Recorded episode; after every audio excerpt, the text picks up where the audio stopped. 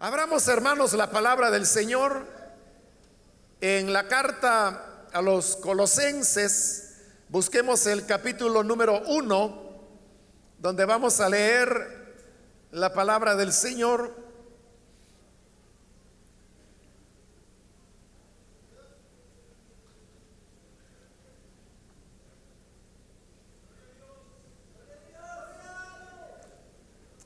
Dice la escritura en Colosenses capítulo 1, versículo número 15 en adelante. Él es la imagen del Dios viviente, el primogénito de toda creación. Porque en Él fueron creadas todas las cosas, las que hay en los cielos y las que hay en la tierra visibles e invisibles, sean tronos, sean dominios, sean principados, sean potestades, todo fue creado por medio de Él y para Él. Y Él es antes de todas las cosas, y todas las cosas en Él subsisten. Y Él es la cabeza del cuerpo que es la iglesia. Él que es el principio, el primogénito de entre los muertos, para que en todo tenga la preeminencia. Por cuanto agradó al Padre, que en él habitase toda plenitud y por medio de él reconciliar consigo todas las cosas, así las que están en la tierra como las que están en los cielos, haciendo la paz mediante la sangre de su cruz. Amén, hasta ahí dejamos la lectura, pueden tomar sus asientos, por favor.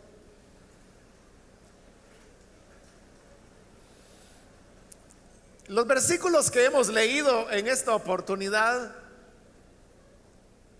han sido llamados un canto a Cristo o un himno a Cristo, ya que se trata de la letra de un canto que era entonado por las iglesias de lo que nosotros llamamos comúnmente la iglesia primitiva. Es decir, esta es la letra de una alabanza de los primeros cristianos. Aun cuando lo que tenemos acá y que hemos leído es una traducción, aún así se logra percibir que hay un sentido poético en lo que ahí se está expresando por elementos como la repetición de ciertas expresiones como cuando en el versículo 16 dice, en él fueron creadas todas las cosas, las que hay en los cielos y las que hay en la tierra. Y que luego se repite en el versículo 20 cuando habla de las que están en la tierra como las que están en los cielos. O como la expresión primogénito que aparece en el versículo 15 y luego vuelve a repetirse en el 18. Eso solamente por mencionar un par de elementos que nos dejan ver que era una construcción que tenía hermosura y obviamente si uno comprendiese el griego y lo leyera en el idioma original, pues uno descubriría todavía mucho más ese sentido poético que la letra del canto tenía. Ahora, el propósito del canto es el de poder presentar todo lo que Jesús es y lo que Él debe significar para el ser humano. En primer lugar, en el versículo 15, se nos dice que Él es la imagen del Dios invisible. La misma palabra de Dios dice que Dios es espíritu. Y por cuanto Él es espíritu, Dios no tiene cuerpo al no tener cuerpo, Él no tiene una figura. Y nosotros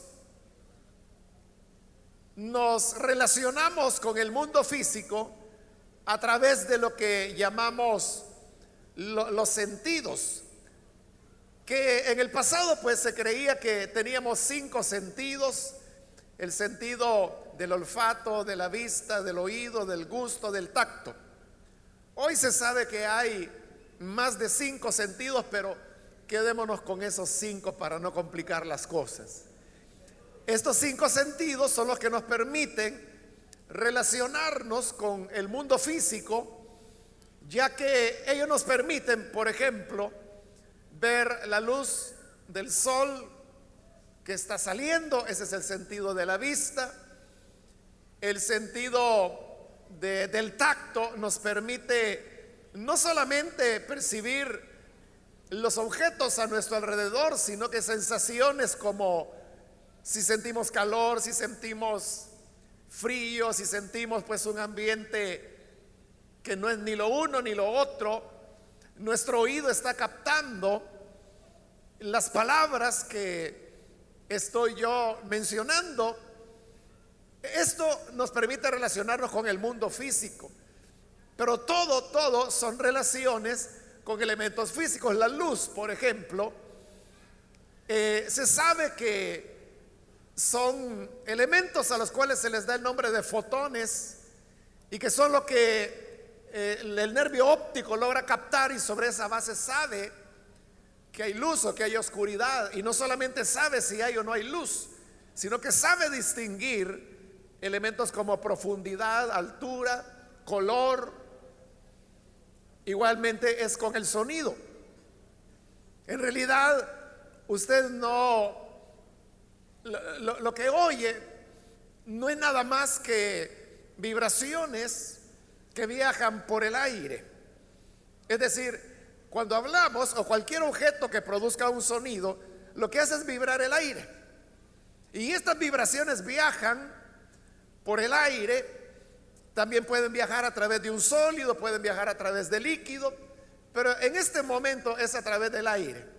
Estas vibraciones llegan hasta nuestro oído, el tímpano. El tímpano, usted sabe, es una membrana muy, muy delgadita que precisamente esas vibraciones lo sacuden. Ese sacudimiento de el tímpano es captado por los nervios que tenemos en nuestro oído interno y luego el cerebro lo interpreta y así es como usted escucha si yo estoy diciendo una cosa u otra. Pero ¿qué significa esto?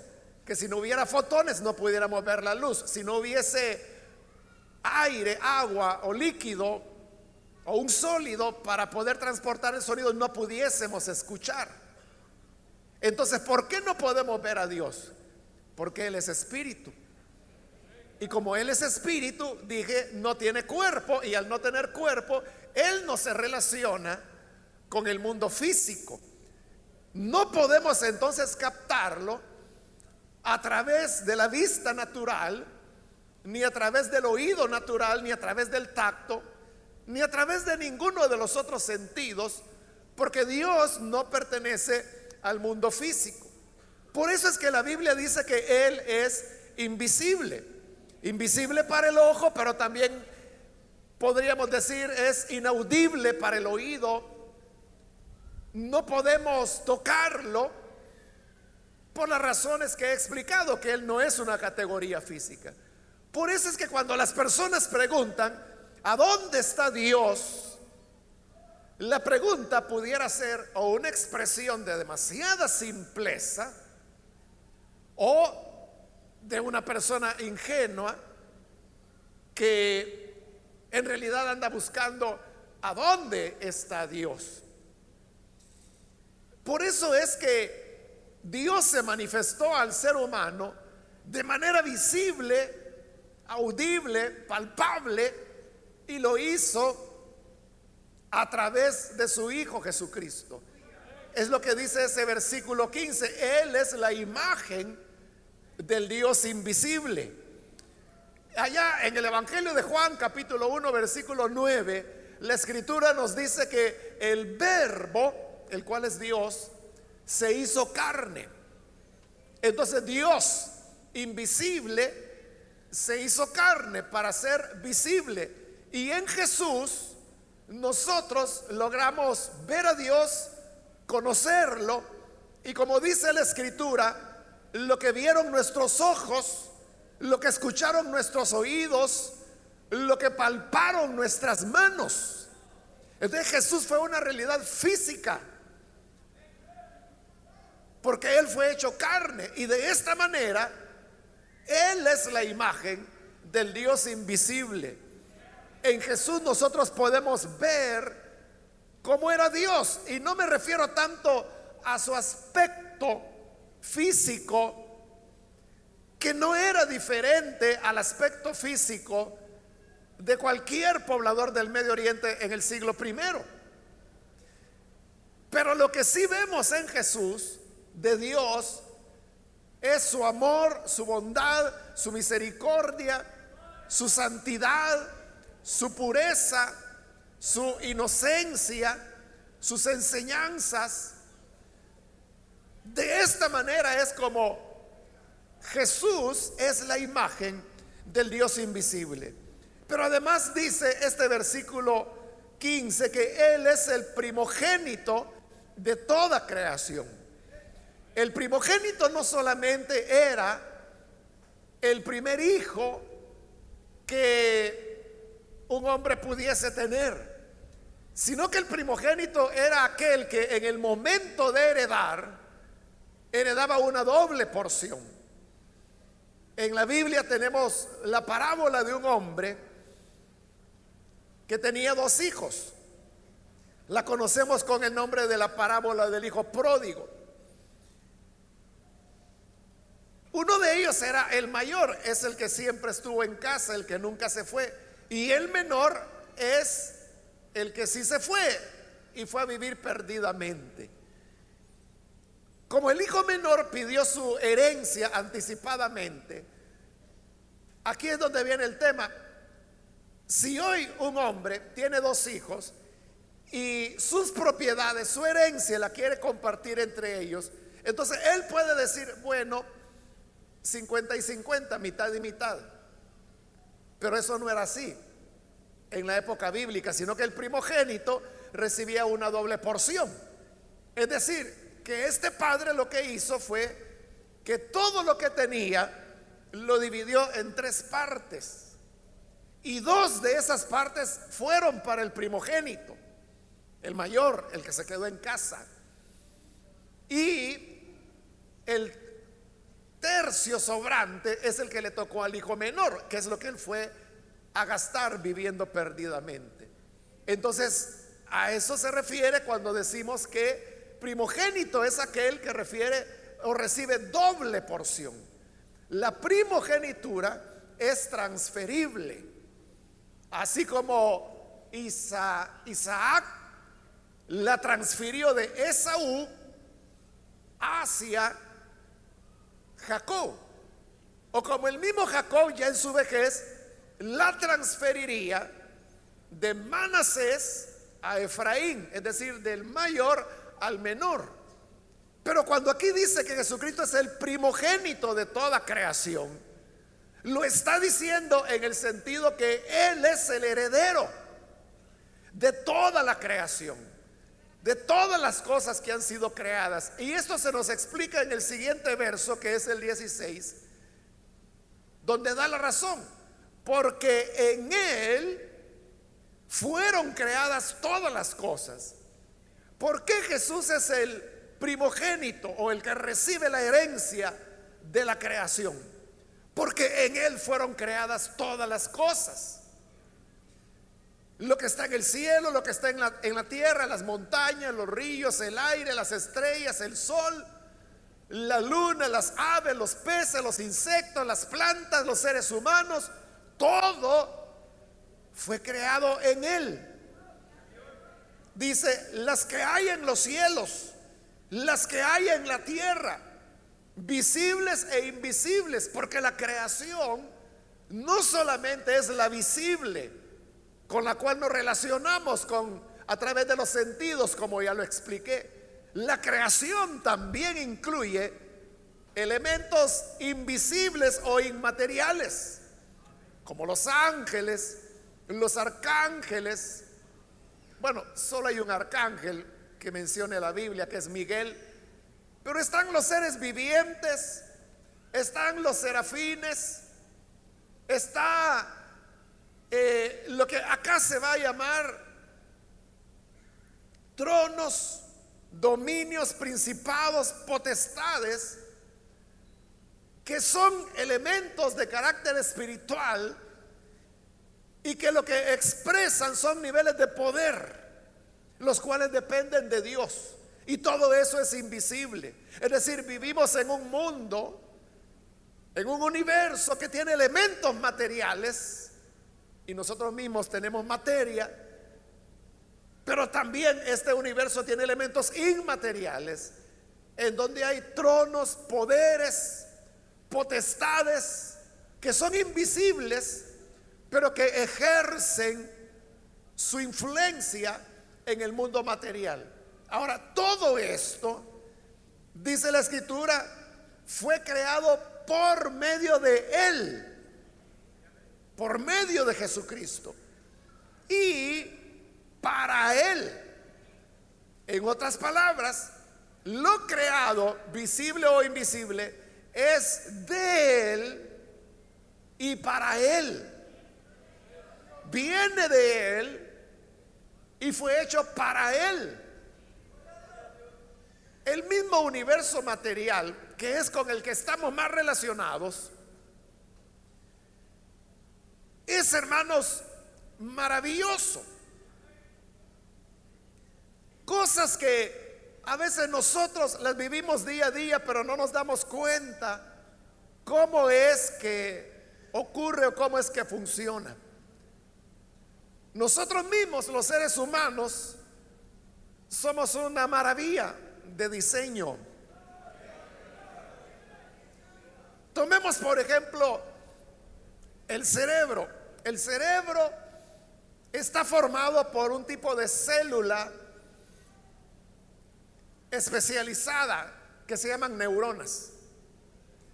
Los científicos calculan que en un cerebro promedio hay un estimado de 100 mil millones de neuronas. 100 mil millones de neuronas. Y cada neurona puede establecer con otra una relación. Al establecer esa relación, nosotros aprendemos algo nuevo. Le voy a poner un ejemplo. Le voy a, mencionar una palabra en español que no es muy usual. Algunos la conocerán, otros no. Es la palabra ubicuidad. ¿Qué significa la palabra ubicuidad? Esto es lo importante. Si usted no la conoce, qué bueno, porque de eso se trata lo que le quiero explicar. Ubicuidad lo que significa es que está en todo lugar. Es muy parecida a la palabra omnipresencia. Entonces yo puedo decir, Dios es ubicuo. ¿Y qué quiero decir con eso? Que Dios está en todo lugar. Esa es la palabra ubicuidad. Se la aprendió. ¿Entiende ahora qué significa la palabra ubicuidad? ¿Sabe cómo se la aprendió? ¿Sabe cómo ocurrió? Es que alguna de sus neuronas, o dos o tres de ellas en su cerebro, se conectaron con otras, hicieron una conexión que no existía. Si usted no conocía la palabra ubicuidad. Entonces, ¿qué es lo que ocurrió? Que química y eléctricamente sus neuronas se conectaron, como le digo, dos o tres de ellas, depende qué tan complejo sea lo que aprendió. Así es la cantidad de conexiones que se hacen. Esa conexión es la palabra que aprendió. Y mientras esa conexión permanezca, usted no va a olvidar la palabra ubicuidad. Ahora piense en cuántas combinaciones se pueden dar. Si tenemos 100 mil millones de neuronas y cada neurona puede establecer docenas de combinaciones con otras neuronas, piense en cuántas cosas nosotros podríamos aprender. Por eso es que bien se dice que nosotros vivimos toda la vida y apenas usamos como el 10% de nuestro cerebro. Pero si fuésemos capaces o, nos empeñáramos, capaces lo somos, lo que faltaría sería empeñarnos de aprender y aprender y aprender. Su cerebro es capaz, más que cualquier computadora, de realizar una serie de conexiones que le podrían permitir tener un conocimiento admirable.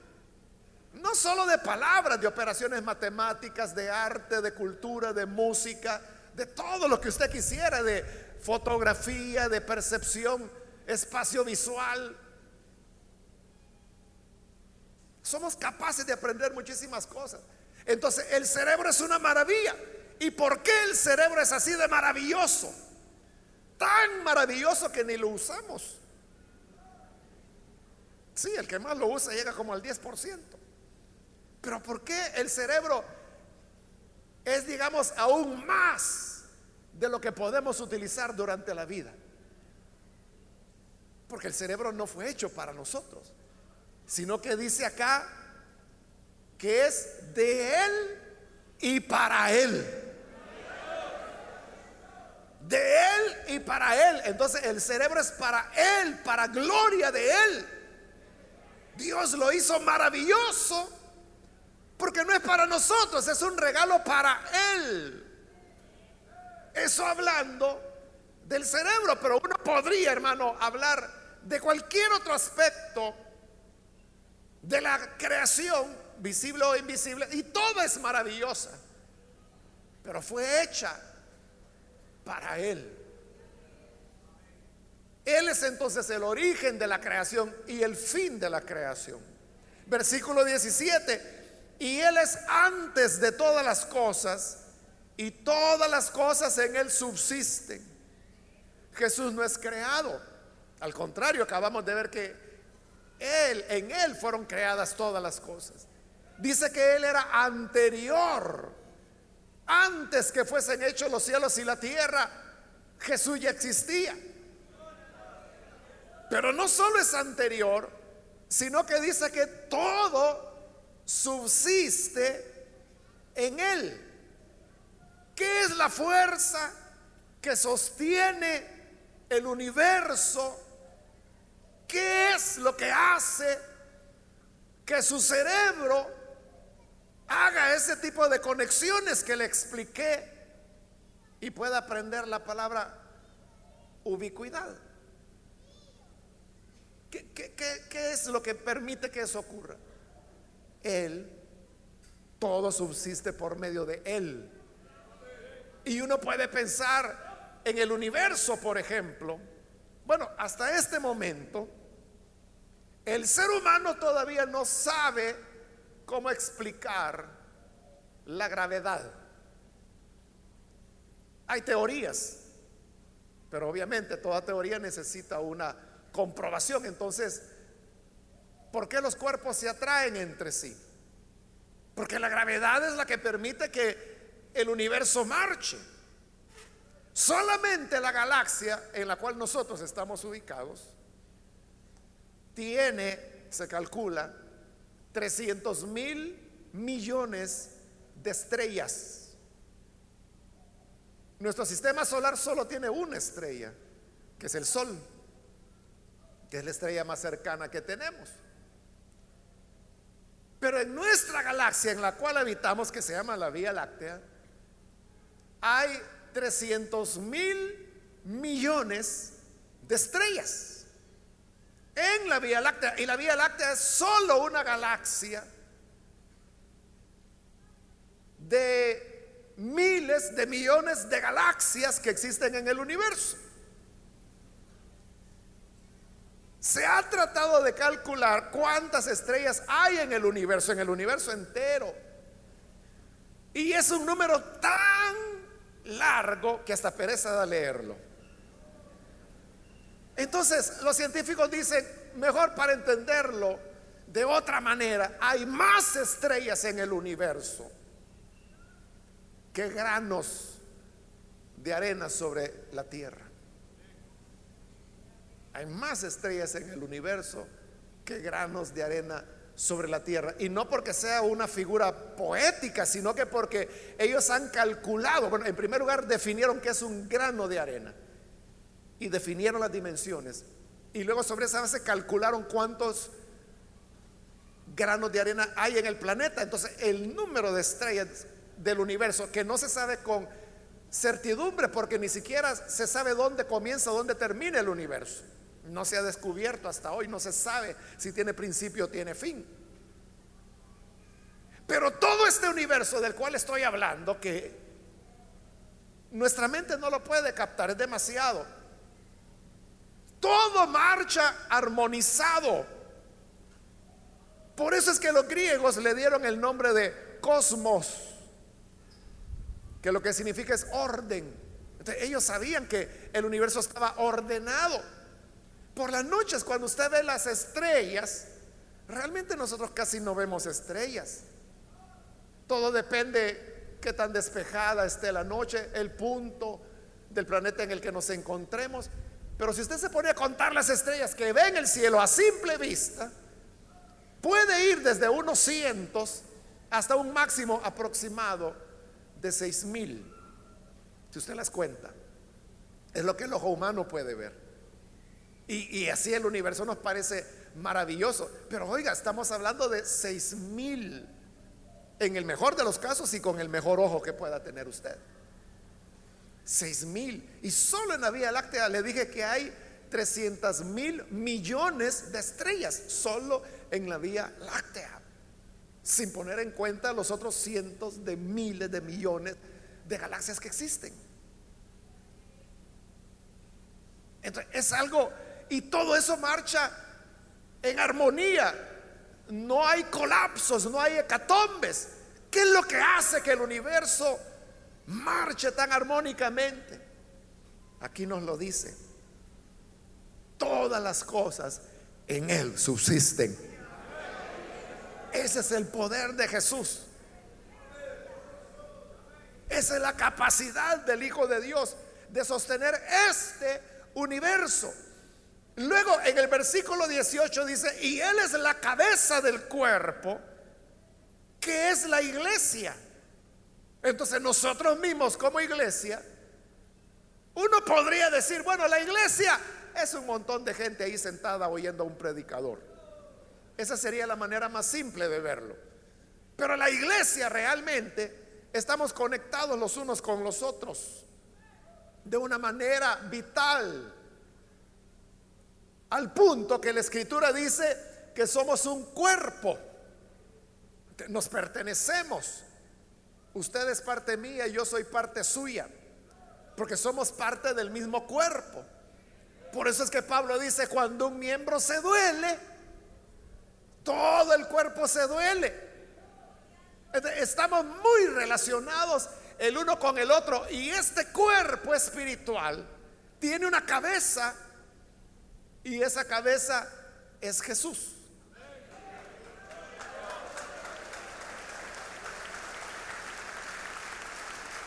Entonces, no solamente es que estamos conectados entre nosotros, sino que estamos conectados con Él. Y como cabeza, Él es el dador de la vida, Él es el que coordina, es como la cabeza en nuestro cuerpo físico que el cerebro es el que maneja la casi, no todas, pero casi la totalidad de las funciones fisiológicas del organismo. Igual Jesús es quien dirige, controla, sustenta, coordina su iglesia. Dice, Él, que es el principio, y como que si todo lo dicho fuera poco, dice, el primogénito de entre los muertos. Porque Jesús, y aquí sí es en el sentido de primero, primogénito, porque Él es el primero que resucitó de los muertos, que resucitó para no volver a morir. Porque es verdad que en el Antiguo Testamento encontramos a Elías resucitando al hijo de una viuda, igual que Eliseo, después vemos resucitando al hijo de otra viuda. O el mismo Jesús resucitó a Lázaro, resucitó al hijo de la mujer viuda del pueblito de Naín. Pero todos ellos volvieron a morir. Es decir, resucitaron a una vida natural. Pero Jesús cuando resucitó, resucitó con un cuerpo glorificado. Él resucitó para no morir más. Esa es la resurrección de vida. Es lo que se llama la primera resurrección. Y Él fue el primero en resucitar. Después de Él no ha habido otro. No ha habido otro todavía, pero lo habrá. Entonces, Él es el primero que resucitó de entre los muertos, dice, para que en todo Él tenga la preeminencia, para que como iglesia sea cabeza, para que como creación Él sea el origen, para que como Dios, Él es la imagen del Dios invisible, y para que como muerto sea el primero de la resurrección, y así Él es el primero en todo, el primer lugar en todas las áreas.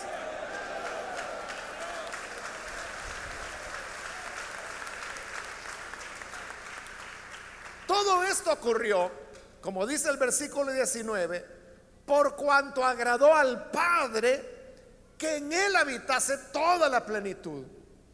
Ese era el deseo de Dios. Ese era el deseo del Padre, que en él morase, habitase la plenitud de todo, de la deidad, de la creación, del poder, de la iglesia, de la resurrección, de todo está representado en Él. En otras palabras, en Jesús está Dios plenamente y está el universo visible e invisible y su iglesia. Todo está en Jesús. ¿Por qué Dios hizo esto?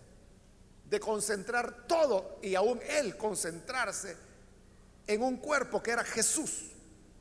¿Por qué lo hizo? Aquí viene la razón, versículo 20. Por medio de Él, reconciliar consigo todas las cosas ¿Por qué Dios colocó todo en él? Porque estando todo en él, por medio de él, podía reconciliar todas las cosas, dice, las que están en la tierra como las que están en los cielos, haciendo la paz mediante la sangre de su cruz. Este Hijo de Dios, en quien moraba la plenitud de Dios, de la divinidad, a quien, es el origen y el fin de la creación, quien es la cabeza de la iglesia, quien es el primogénito de los muertos. Es decir, el mundo pasado, futuro, todo está en él. Cuando él muere en la cruz y dice que por su sangre derramada, él nos reconcilió con el Padre. Porque todo este universo del cual hemos hablado fue herido por el pecado. Nosotros mismos estamos manchados por el pecado. Aunque nuestro cuerpo hemos dicho que es una maravilla, usted sabe que si no se cepilla bien le van a dar caries. Si se alimenta mal, se puede convertir en un diabético puede desarrollar un cáncer, puede llegar a tener diversas dolencias. Esas son las marcas del pecado. Igual en la naturaleza, la cual ha sido dañada por el pecado. Note que ahí no se está hablando solamente de la redención o la salvación o la reconciliación del ser humano. Se está hablando de la reconciliación de todo lo creado. Entonces, el, el río Selguate, que, que la palabra Selguate lo que significa es aguas cristalinas. Eso significa. Así le pusieron los pueblos originarios que vivieron, para que le pusieron a Selguate, porque eran aguas cristalinas. ¿Por qué se ríe ahora? Porque usted sabe todo lo que hoy viaja por ese río. Eso es lo que hace el pecado. Pero como todas las cosas son de Él y para Él, el acerguate también es para Él. Pero obviamente Él no lo quiere así como lo tenemos. Entonces, ¿qué hizo Dios? Que todo lo concentró en Él para que por la sangre de su cruz todo pueda ser reconciliado con el Padre.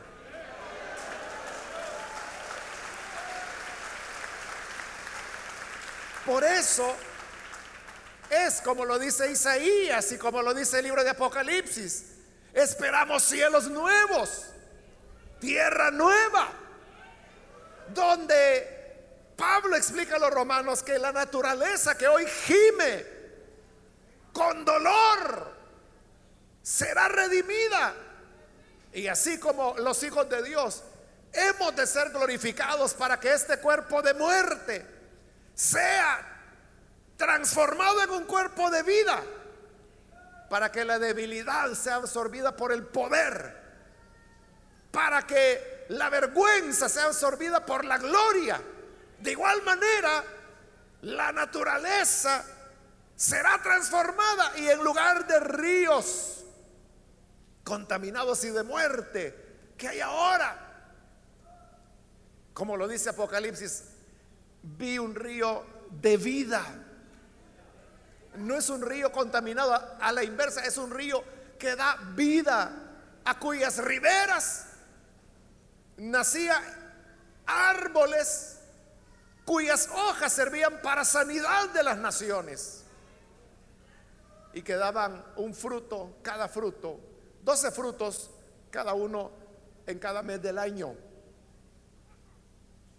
Es la redención de la naturaleza y del ser humano. Y todo a través de Cristo que nos reconcilia por medio de su sangre. Amén. Entonces, Dios está reconciliando todas las cosas. Como dice ahí, las que están en el cielo, las que están en la tierra, visibles o invisibles. La iglesia misma de la cual Él es cabeza. Por eso es que es cabeza de la iglesia. Para reconciliarnos con el Padre. Entonces, el mensaje del Evangelio y este canto de los primeros cristianos de lo que habla es de exaltar a Jesús, porque en Él está la plenitud de todas las cosas, por Él somos perdonados, por Él somos redimidos, por Él tenemos vida nueva, por Él somos reconciliados con el Padre. A través de Cristo volvimos a encontrarnos con el Dios invisible porque en otro tiempo caminamos sin Dios, sin esperanza, como dice la Escritura. Pero a través de Cristo, aquel que no era visible, lo vimos y nos reconciliamos con Él. Y hoy tenemos vida plena con el Hijo de Dios. Amén.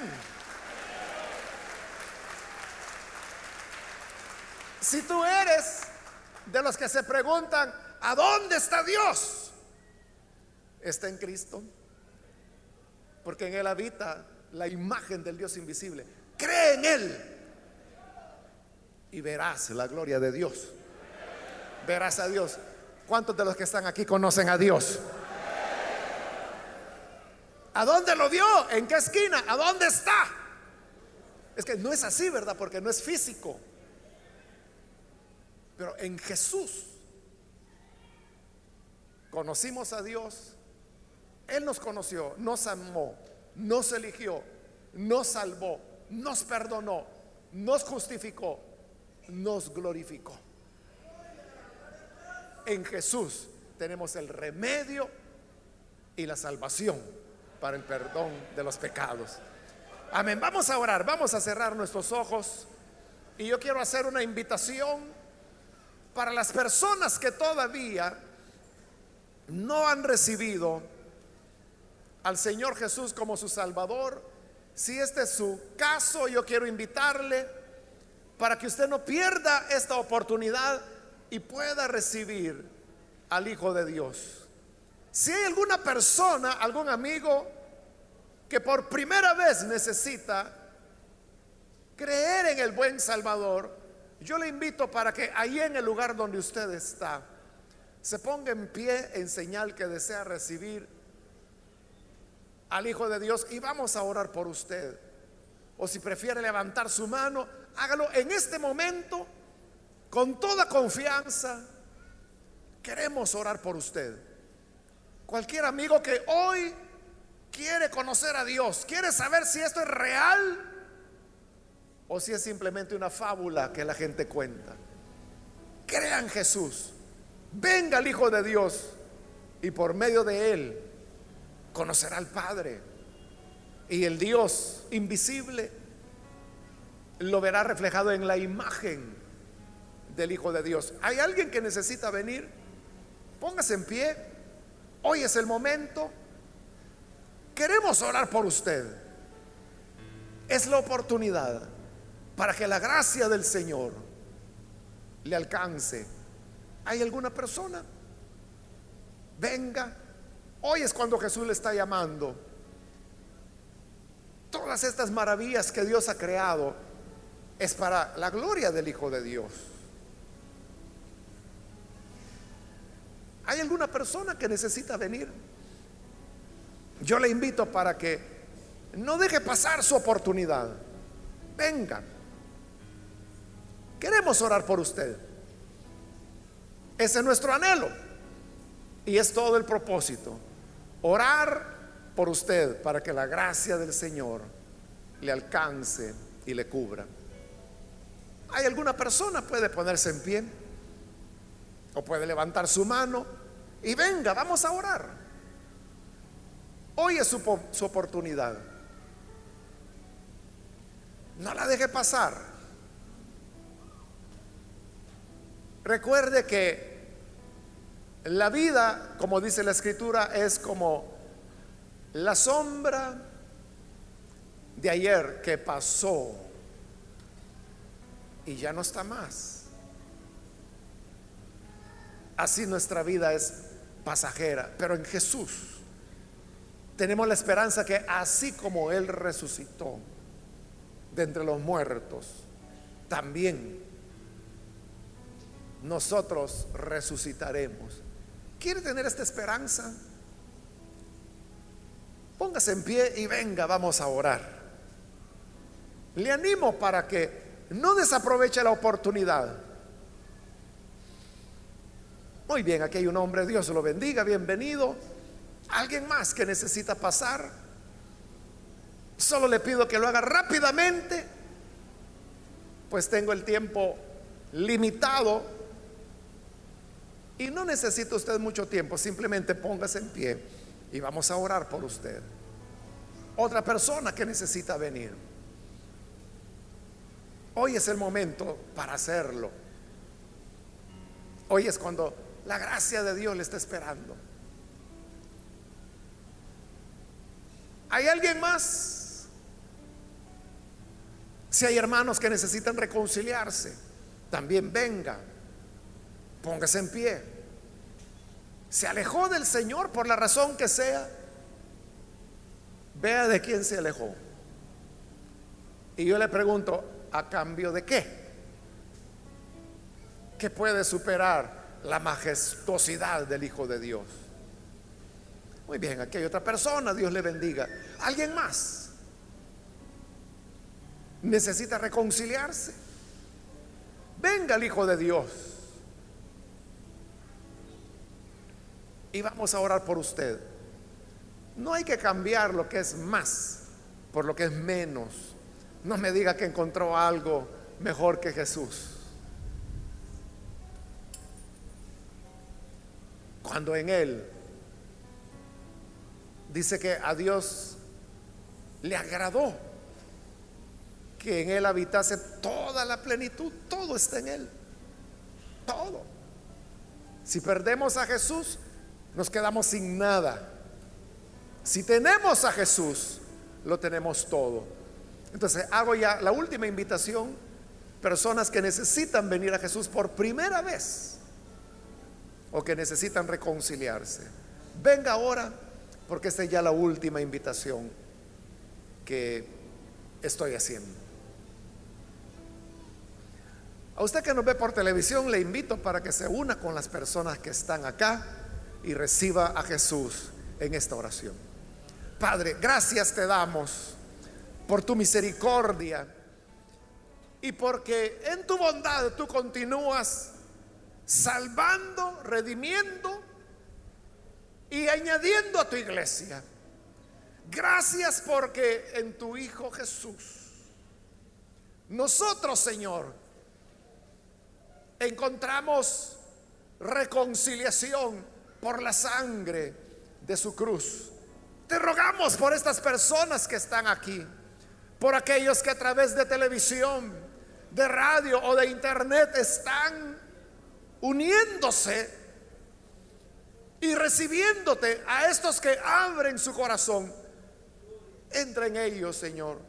Cámbiales, transfórmales, que puedan tener vida nueva y que permanezcan para siempre, Señor, en ti.